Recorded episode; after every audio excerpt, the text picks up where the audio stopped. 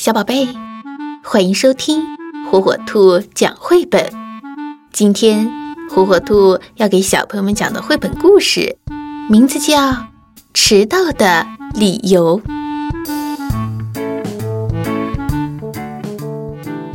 星期一的早晨，闹钟响了一遍又一遍，熟睡的小猪终于被吵醒了。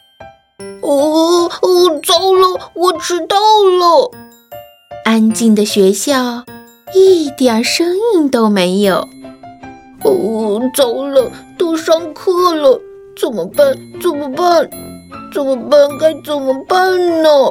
一定要想个理由才行呢。哦，我可以说我和大象一样，擦了太久时间的鼻涕。小猪很快的摇摇手，哦，不行不行，我没有那么长的鼻子，老师不会相信的。嗯，我可以学学鳄鱼，刷了太久的牙齿。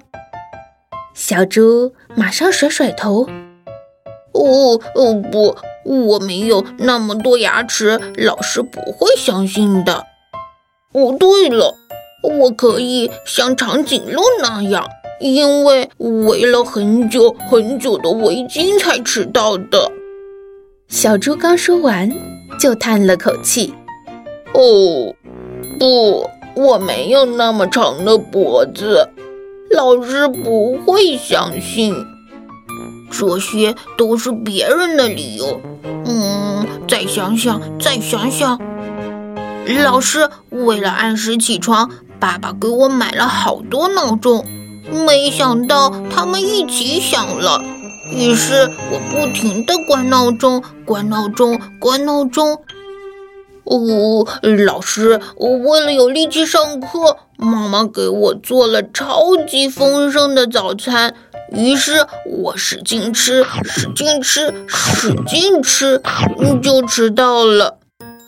呃，老师，为了准时到学校，我像风一样拼命地跑啊跑啊跑啊，没想到书啊、铅笔啊掉一路，我只好一样一样捡回来。老师，我最害怕迟到了，真的真的。可是上学的路像迷宫一样，我走着走着就迷路了。哦，老师会相信哪一个呢？小猪鼓起勇气敲了敲老师的门。怎么迟到了？老师，我我我起晚了。那下次要注意哦，赶快坐下来上课吧。呼，小猪长长的舒了一口气。原来这。才是最好的理由啊！